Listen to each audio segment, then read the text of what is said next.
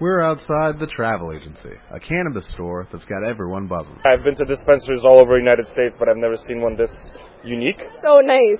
Amazing vibe. Some of the best customer service I've had in a store. Blows my expectations out of the water. Come down to the travel agency and see for yourself. For use only by adults age 21 and older. Keep out of reach of children and pets. In case of accidental ingestion or overconsumption, contact the National Poison Control Center. Consume responsibly.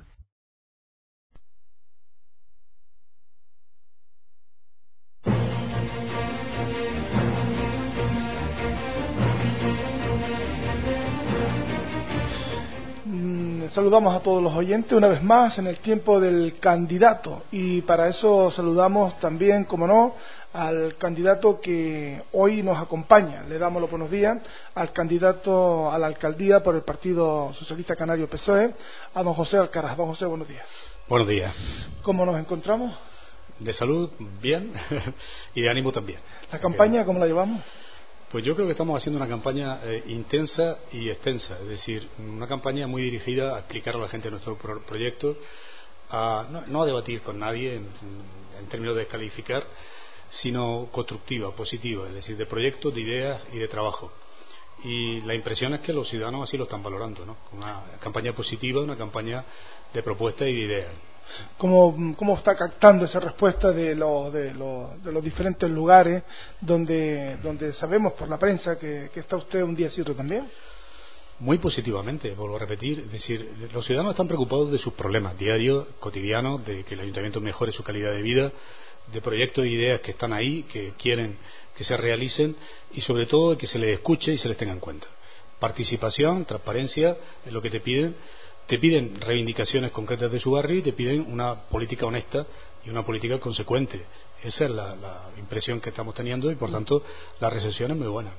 Muy bien, pues si le parece ya entramos ya en, en esas primeras, eh, bueno, les digo como siempre, eh, por si acaso alguien eh, se esté ahora mismo incorporando a, escuchar este tiempo del candidato, y es que todos los partidos políticos, todos los partidos políticos que han todos los candidatos con los partidos políticos que se presentan para la con la candidatura a la alcaldía del Ayuntamiento de Telde han recibido 23 preguntas, 23 preguntas que hemos formulado, mitad para conocer al candidato y otra mitad pues para conocer un poco las propuestas de campaña. Ellos han elegido 13 preguntas, han elegido 13 preguntas. Son todas iguales para cada uno de los partidos y de los candidatos. Por lo tanto, eh, aquí en este caso, don José Alcaraz, el Partido Socialista Canario PSOE, han elegido esas 13 preguntas. Vamos a comenzar por la primera parte donde eh, le llamamos para conocer al candidato. Y comenzamos con la primera pregunta. Pregunta número uno. ¿Cuál es su trayectoria? Bueno, mi trayectoria es una implicación desde joven en la política, desde muy joven, eh, y una labor profesional. Yo soy profesor, he sido profesor de primaria, de secundaria y ahora de universitario. He recorrido todos los trayectos de la docencia, por una parte, y desde joven un compromiso político con la izquierda. Eh, más recientemente, en una edad madura, eh, me hice, digamos, político institucional. La primera vez que, que tuve un cargo público fue en el año 98, eh, con 45 largos años, es decir, que he tenido antes una trayectoria vital y una trayectoria profesional. Eh, he sido mm, portavoz parlamentario en el Parlamento de Canarias, vicepresidente de la mesa del Parlamento y ahora soy senador. En resumen, esa es mi trayectoria política más reciente. ¿no? Nos vamos ya con la segunda de, la, de las preguntas. Pregunta número 5. La palabra negociar, ¿cómo la maneja y qué antecedentes tiene de haber manejado la misma?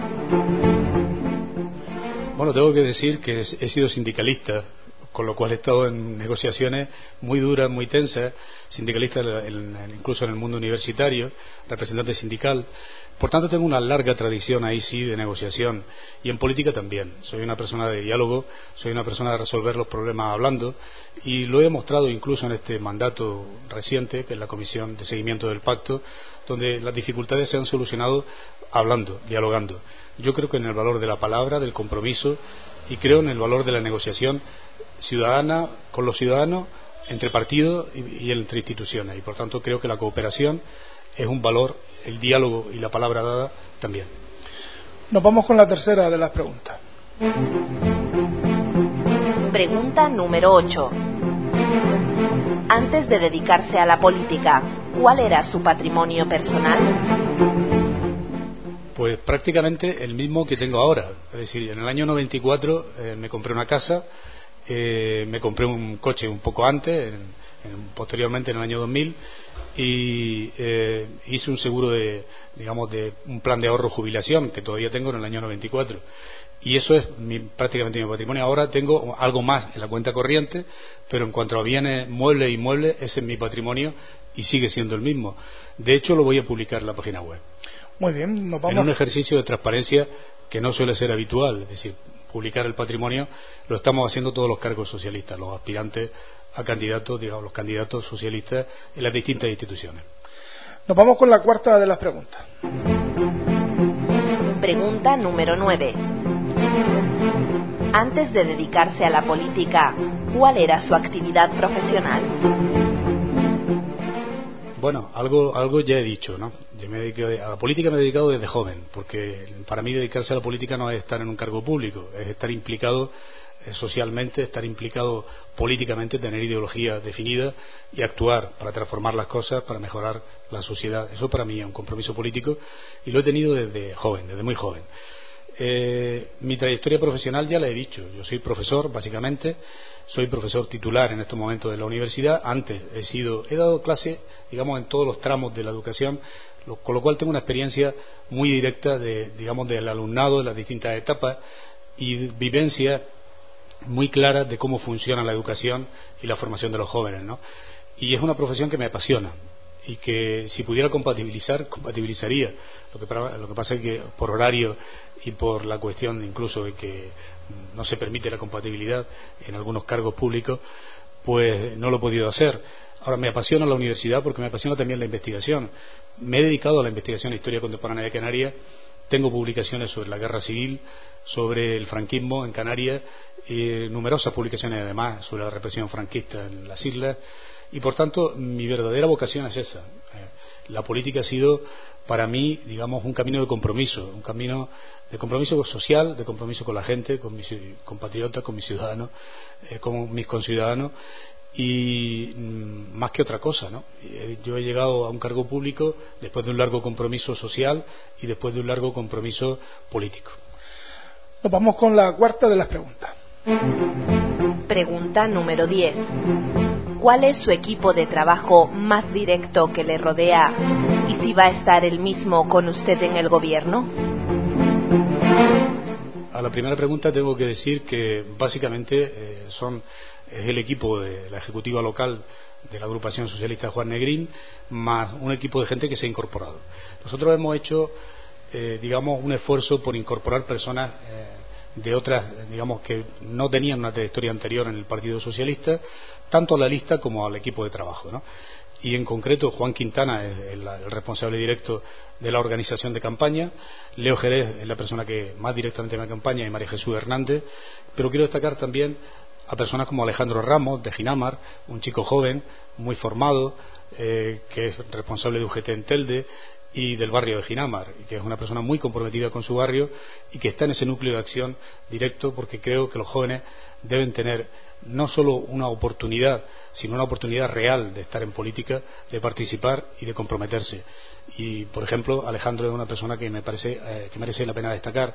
Junto a ellos, todo un conjunto de personas que, la verdad, estoy muy satisfecho. El equipo de trabajo son personas entregadas, son personas con las ideas claras. Quiero destacar también a Juanjo como secretario de Comunicación y, en definitiva, personas mm, que han seguido una trayectoria anterior, que no es que acaban de aterrizar para la campaña, sino que la campaña, he de recordar que nosotros llevamos en campaña, en actividad, digamos, de contacto con los ciudadanos, de, eh, digamos, escuchar a los, a los, colectivos, de tener entrevistas con distintos sectores políticos y económicos de, de Telde, llevamos eh, haciéndolo desde hace casi año y medio, desde que yo me hice cargo de la Secretaría General.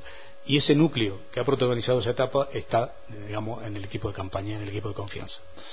Muy bien, nos vamos con la última, antes decía la cuarta, era la quinta, nos vamos con la sexta de las preguntas de la intención de conocer eh, al candidato. Pregunta número 11. ¿Va a ser coherente con las promesas que promulgue en campaña? Yo creo que sí, lo tendrán que juzgar los ciudadanos, evidentemente. No, autoevaluarse es bueno siempre, pero en política lo que tienen, los que tienen que valorar si tú eres coherente, si cumples tus promesas son los ciudadanos y lo hacen tanto en las urnas como, digamos, públicamente, ¿no? en, el ejercicio de participación que deben hacer en todo momento. Eh, yo creo que voy a ser coherente por una razón muy sencilla. Estamos intentando proponer cosas posibles, cosas realizables. Estamos descartando, y así lo he dicho a los colectivos eh, con los que he podido entrevistarme, promesas que no se puedan cumplir. Eh, digamos, lo que nosotros no podemos prometer, algunos lo hacen, no lo sé, es que, por ejemplo, eh, sus viviendas van a ser legalizadas pase lo que pase. No podemos proponer que les vamos a dar un empleo pase lo que pase. No debemos, no debemos, a mi juicio, ni podemos proponer que, eh, digamos, las cosas van a cambiar de un día para otro. Yo que, creo que a los ciudadanos hay que serles conscientes de una situación dura, difícil, que va a remontar con seguridad, me refiero a la situación económica y el empleo, que va a remontar casi con seguridad a partir de esta a mediados de esta legislatura, de este mandato nuevo, pero mm, hay que ser conscientes también de que va a haber tiempo de austeridad. Y la austeridad significa para mí también transparencia. Es decir, si el ayuntamiento decide no gastarse euro en una cosa, debe explicar en qué se los gasta. No solo en qué no se los gasta, sino en qué se los gasta y por qué. ¿Por qué toma esa decisión? Porque yo creo que los ciudadanos merecen respeto, merecen que se les expliquen las cosas y merecen la máxima transparencia y la máxima información posible sobre la gestión municipal. Y esa es la coherencia que yo quiero practicar. Pues bien, hemos llegado a la, hemos terminado con el primer bloque de esas preguntas donde consideramos que nos acerca un poco más al candidato. En este caso eh, queremos escuchar la valoración del propio candidato José Alcaraz al respecto. Respecto a las preguntas. A las preguntas que. Bueno, yo creo que la idea era básicamente que me conocieran mi faceta, mi trayectoria personal y mi trayectoria política, mi concepción además de cómo debe funcionar la política, mi compromiso, en definitiva, con la persona. Y creo que en, en ese sentido las preguntas han sido muy útiles, han sido necesarias. Y, en fin, espero que los ciudadanos y las ciudadanas de Telde valoren lo que he querido decir en el sentido positivo, en el sentido de que Mm, yo creo que la política es fundamentalmente compromiso, es, buena gestión, es buen gobierno y desde luego descarto actitudes de enfrentamiento, de eh, rechazo al otro, de bronca política, que me parece que es la peor forma de actuar en política. Primero, porque degrada a la política, la encanalla, y en segundo lugar, porque además aleja a los ciudadanos de la política, los disuade de participar. Yo creo que eh, Telde merece que las cosas se hagan de otra forma. Pues bien, ya nos metemos de lleno en, el segundo bloque, donde eh, las preguntas están encaminadas para conocer un poco más las propuestas eh, para esta campaña electoral. Por lo tanto, nos vamos ya con la primera. Pregunta número 13. ¿Cuáles son, según usted, las principales diferencias entre usted y los demás candidatos? Bueno, yo creo que la primera es que pertenecemos a partidos distintos tenemos opciones ideológicas, compromisos políticos distintos, ¿no? Esa es una diferencia que los ciudadanos perciben y conocen, ¿no? En segundo lugar, que yo formo parte de un proyecto eh, transformador, de un proyecto de izquierda que quiere que la sociedad cambie en un sentido, que tiene un compromiso social a lo largo de su historia, muy claro, ¿no? El Partido Socialista ha sido el partido de los trabajadores, ¿no? Y desde siempre. Y ese compromiso social se mantiene con distintas circunstancias y con distintas, con errores y con aciertos, evidentemente siempre los hay, pero ese compromiso se mantiene. Y esa trayectoria, esa militancia es la primera distinción. La segunda es que creo que yo puedo aportar, modestamente, eh, mi visión de una política autonómica, de la política general de España, y puedo, mi conocimiento de otras instituciones, mi aportación política en otros campos, estoy de senador, he sido diputado autonómico, Conozco, por tanto, las instituciones y el funcionamiento de las instituciones canarias y creo que ese, puede ser mi aporte, mi distinción ¿no? Eh, en el aterrizaje a una situación local, a Telde. ¿no? Puedo aportar ese bagaje y ese conocimiento y esa experiencia. Y en tercer lugar, pues creo que mm, no sé si mm, el talante ¿no? o la forma de actuar habrá de todo entre los candidatos, pero yo quiero personalizar mi talante, y mi talante es el diálogo, el constructivo, lo positivo, que la política sirve para mejorar la vida de la gente y no para otra cosa. Nos vamos con la segunda de las preguntas en este segundo bloque. Pregunta número 14. ¿Cuáles son sus principales propuestas? Nosotros partimos a la hora de hacer las propuestas de un diagnóstico de la situación de Telde. Y el diagnóstico, por decirlo brevemente, es primero el problema principal es el empleo, eso lo estamos diciendo todo, pero a lo mejor en la receta, en las soluciones divergimos o, somos distintos. En segundo lugar, hay un problema de transporte, un problema de conectividad, de conexión entre los barrios de Telde. También es otro problema que todos los ciudadanos señalan. En tercer lugar, yo creo que la cohesión social, en definitiva, mantener, digamos, eh, eh, atendido en buenas condiciones a los mayores, atendido a los menores en situación de riesgo en Telde, a las personas que están en exclusión social, debe ser la prioridad del ayuntamiento. Y ese es nuestro enfoque fundamental. Y están pasando dificultades fundamentalmente por falta de financiación y de subvenciones del Gobierno de Canarias. Y por tanto, de ese diagnóstico, eh, que puedo seguir explicando, pero que en fin, para resumirlo lo dejo ahí, ya tendré ocasión de desarrollar un poquito más, eh, de ese diagnóstico parte nuestras propuestas. Nuestras propuestas son Telde ha vivido un modelo económico de desarrollo de la propia ciudad que a nuestro juicio está agotado. Es decir, la construcción residencial de viviendas más eh, la presencia de grandes superficies y de zonas, eh, digamos, industriales, como modelo ya tiene sus límites. Nosotros creemos que hay que ir a ese otro modelo y por eso apostamos por potenciar tres cuestiones básicamente en esencia. Hay más cosas, pero en esencia nuestra, queremos potenciar. Primero, el sector primario. Telde debe recuperar, eh, digamos, un potente sector primario, agrícola y ganadero, transformador.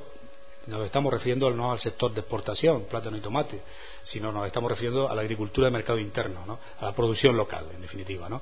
Debe recuperar ese sector, que debe ser una seña de identidad, lo ha sido en el pasado, debe serlo en el futuro. En segundo lugar, creemos que hay que hacer una apuesta seria y a fondo por el turismo cultural en Telde, tiene unas potencialidades tremendas. Nosotros presentamos un proyecto que se llama Telde Creativa, donde unimos tres elementos, cultura, turismo y, digamos, industrias culturales, lo que es todo el entramado cultural y la creación cultural. Y, por último, estamos proponiendo un proyecto que yo creo que es novedoso, que es Telde Costa Activa.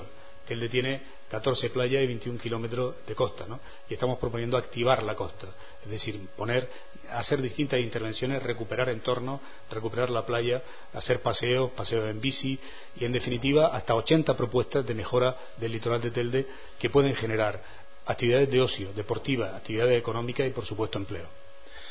Muy bien, pues nos vamos ya con la tercera de las preguntas en este segundo bloque. Pregunta número 16. ¿Conoce la actual deuda del ayuntamiento?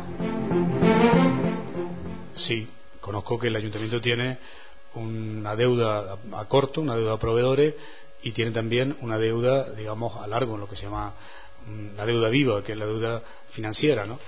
Conozco las la cifras. El ayuntamiento de Telde está, digamos, como otro ayuntamiento con dificultades mm, económicas. Eh, Telde mm, era un, un ayuntamiento que vivía mucho de la construcción, es decir, de la licencia de obra, e ingresaba mucho dinero por ahí y la actividad económica, el, resentirse de la actividad económica resiente los ingresos propios, más, sobre todo el golpe más importante a mi juicio ha sido la actitud mm, pues rácana, no se puede calificar de otra forma, que ha tenido el gobierno de Canarias con los ayuntamientos canarios.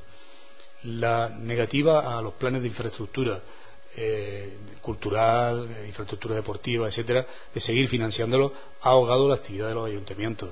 Y por tanto, yo creo que lo que hay que recuperar cara al futuro son dos cuestiones. Es decir, en primer lugar, hay que reformar la ley de haciendas locales canarias para que el reparto actual de los fondos del régimen económico y fiscal se haga de otra forma, más a favor de los ayuntamientos que son los que más problemas tienen, los que más atienden las necesidades en primera línea. ¿no? Y en segundo lugar, yo creo que también debe venir la reforma de la ley de haciendas locales estatal. Y ahí también habrá que poner a disposición fondos para que los ayuntamientos se financien mejor. Ese es el primer. Y luego la segunda línea que hay que afrontar para sanear las cuentas públicas en Telde es eh, austeridad. Austeridad unida a la transparencia, rigor, en la línea que se ha seguido en el plan de austeridad eh, que aprobó este, este gobierno local, pero incrementándolo eh, yo creo que hay campos donde hay que ser efectivamente austero y en otros donde hay que volcarse. Y eso debe hacerse explicándolo con transparencia. Y por último, yo creo que la otra línea para, eh, digamos, que el ayuntamiento funcione y tenga posibilidades financieras está en captar recursos de fuera. Yo creo que el ayuntamiento debe poner una oficina que mm, digamos se dedique fundamentalmente a rastrear y captar subvenciones de otras instituciones. Las subvenciones europeas siguen ahí, siguen las subvenciones del Estado, hay muchas áreas donde se puede por ejemplo, voy a poner un ejemplo, el eh, desarrollo local ha captado recursos de empleo y formación en, estos cuatro años en torno a casi a 18 millones de euros. Yo creo que hay que seguir en esa línea, incluso si se puede incrementándola, ¿no? Y por tanto hay que poner oficinas que se dediquen básicamente a eso, a captar recursos externos porque el ayuntamiento los necesita. Yo creo que con esas tres líneas, reforma de la hacienda local, mejorando la financiación local, eh, captar recursos y un plan de austeridad, en definitiva, del gasto público en el ayuntamiento, las arcas públicas pueden ir bien. Vamos a escuchar, en este caso, la cuarta pregunta. Pregunta número 17. ¿Se cree capaz de aportar soluciones a corto plazo para resolver esa deuda? Bueno, ya he contestado en gran parte la pregunta, ¿no? Eh, lo, que ponía era poner los pasos a corto para que a largo se, solucionara la deuda, porque la deuda del ayuntamiento, como he dicho, es por una parte deuda a proveedores, la deuda a corto plazo, justamente, que esa no es una deuda excesiva que hunda al ayuntamiento, ni mucho menos. La deuda, la otra, es una deuda, digamos, financiera con las entidades de crédito, y esa deuda mm, siempre hay soluciones, ¿no? Es decir, hay que pagarla, evidentemente, pero siempre se puede demorar en el tiempo y refinanciar, ¿no? Eso por una parte. Y luego, yo creo que a corto plazo lo que hay que hacer es la austeridad, básicamente, captar recursos e impulsar la reforma de las haciendas locales como una medida más a medio plazo. Nos vamos con la, con la antepenúltima de las preguntas en este segundo bloque. Pregunta número 20.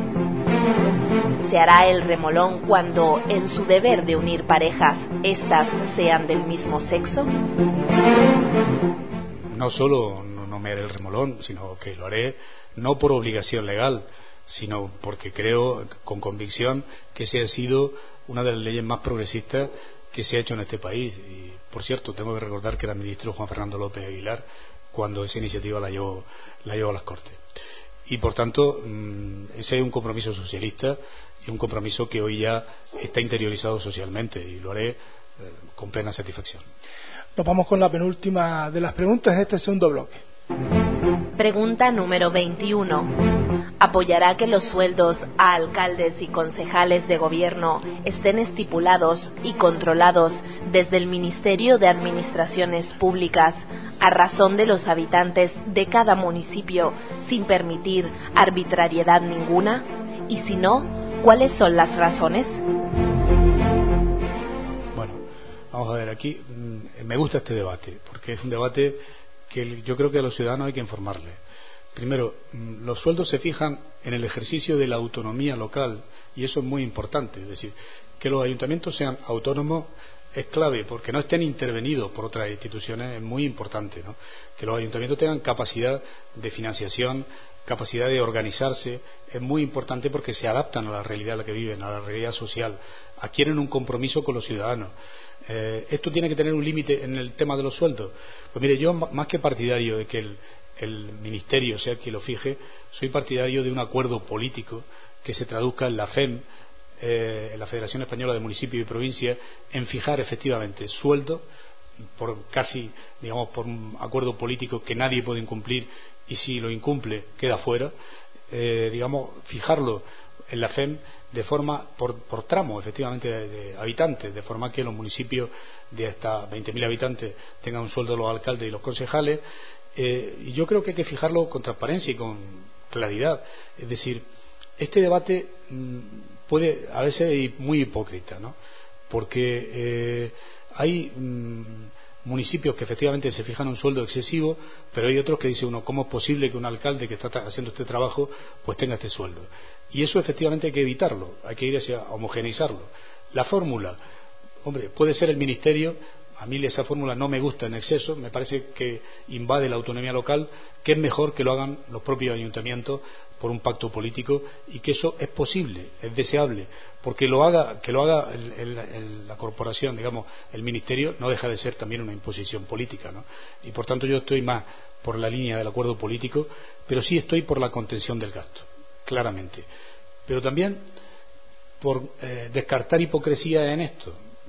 Un eh, alcalde de un municipio de 50.000 habitantes, de 100.000, de 200.000 habitantes, debe tener un sueldo digno porque está representando a sus ciudadanos, porque hace una tarea, eh, digamos, diaria muy importante y porque en muchos casos los sueldos políticos, a pesar de lo que se diga, voy a ser claro, en mi caso, mm, en la universidad yo tendría un sueldo mm, pues bastante mejor o mejor que el que perciben con diferencia los eh, digamos concejales de este municipio y de otros municipios de Canarias, incluso mucho más importante.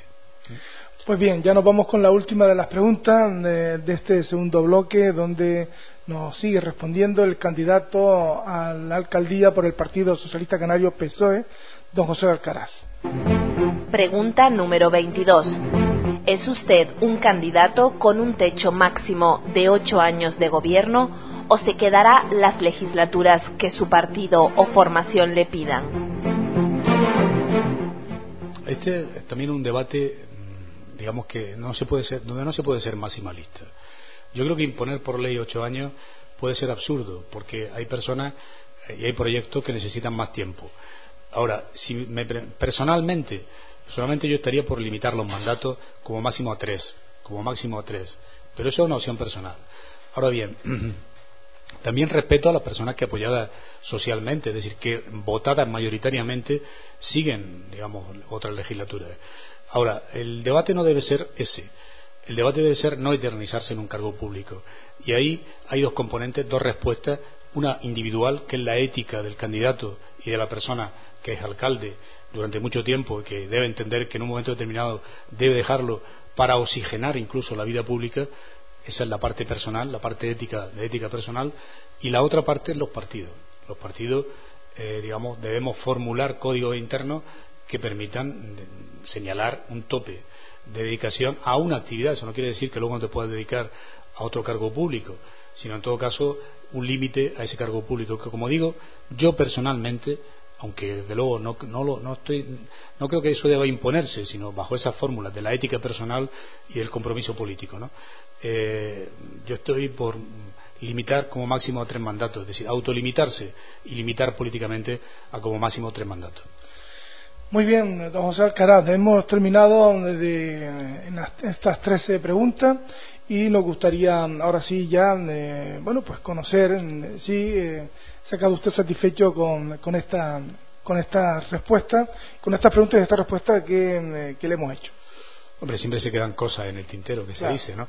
Pero la, lo que, las preguntas están formuladas de forma inteligente y, por tanto, espero que la respuesta haya sido también inteligente. Yo estoy satisfecho. Los micrófonos de Canal Tel de Radio a su entera disposición, José yo eh, les quería señalar a los ciudadanos y ciudadanos de Telde, en primer lugar, eh, que se comprometan con las urnas, que vayan a votar el 22 de, mayo, porque es muy necesario para transformar las cosas participar. No yendo, estás dejando que las cosas eh, no te conciernan, que haya cosas que no te gusten y que no puedas cambiar. Participando puedes cambiar. Ese es el primer mensaje. El segundo es pedirle, por supuesto, el apoyo a mi formación política y a este candidato y a esta lista, no por nada, sino porque creo que es una lista comprometida con la realidad de Telde, una lista que ha demostrado en el gobierno el Partido Socialista su compromiso ético, su buen hacer, su capacidad de gestión, su seriedad y su rigor en el trabajo, y esa es la línea que, nos, que queremos seguir eh, trabajando, una línea de compromiso social, de compromiso con Telde, de un Telde mejor, de un Telde distinto, de un Telde que recupere identidad política, identidad social. Recordemos aquello de Telde Ciudad Deportiva. Debemos recuperar un proyecto que colectivo que una eh, como una piña a todos los ciudadanos y a todas las ciudadanas. Debemos, eh, digamos, intentar desde el ayuntamiento diversificar la economía, mejorar la vida de la gente. Yo no soy de los que creen que la política da la felicidad, pero que por lo menos contribuye a ella y no hacernos infelices. Gracias. Don José Alcara, muchísimas gracias y hasta la próxima. Gracias a ustedes.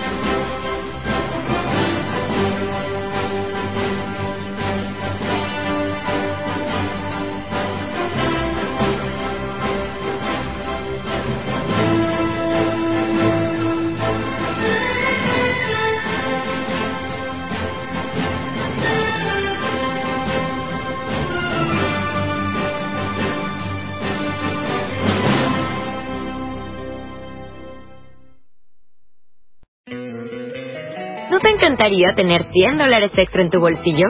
Haz que un experto bilingüe de TurboTax declare tus impuestos para el 31 de marzo y obtén 100 dólares de vuelta al instante. Porque no importa cuáles hayan sido tus logros del año pasado, TurboTax hace que cuenten. Obtén 100 dólares de vuelta y tus impuestos con 100% de precisión. Solo con Intuit TurboTax. Debes declarar para el 31 de marzo. Crédito solo aplicable al costo de la presentación federal con TurboTax Full Service. Oferta sujeta a cambios o cancelación en cualquier momento.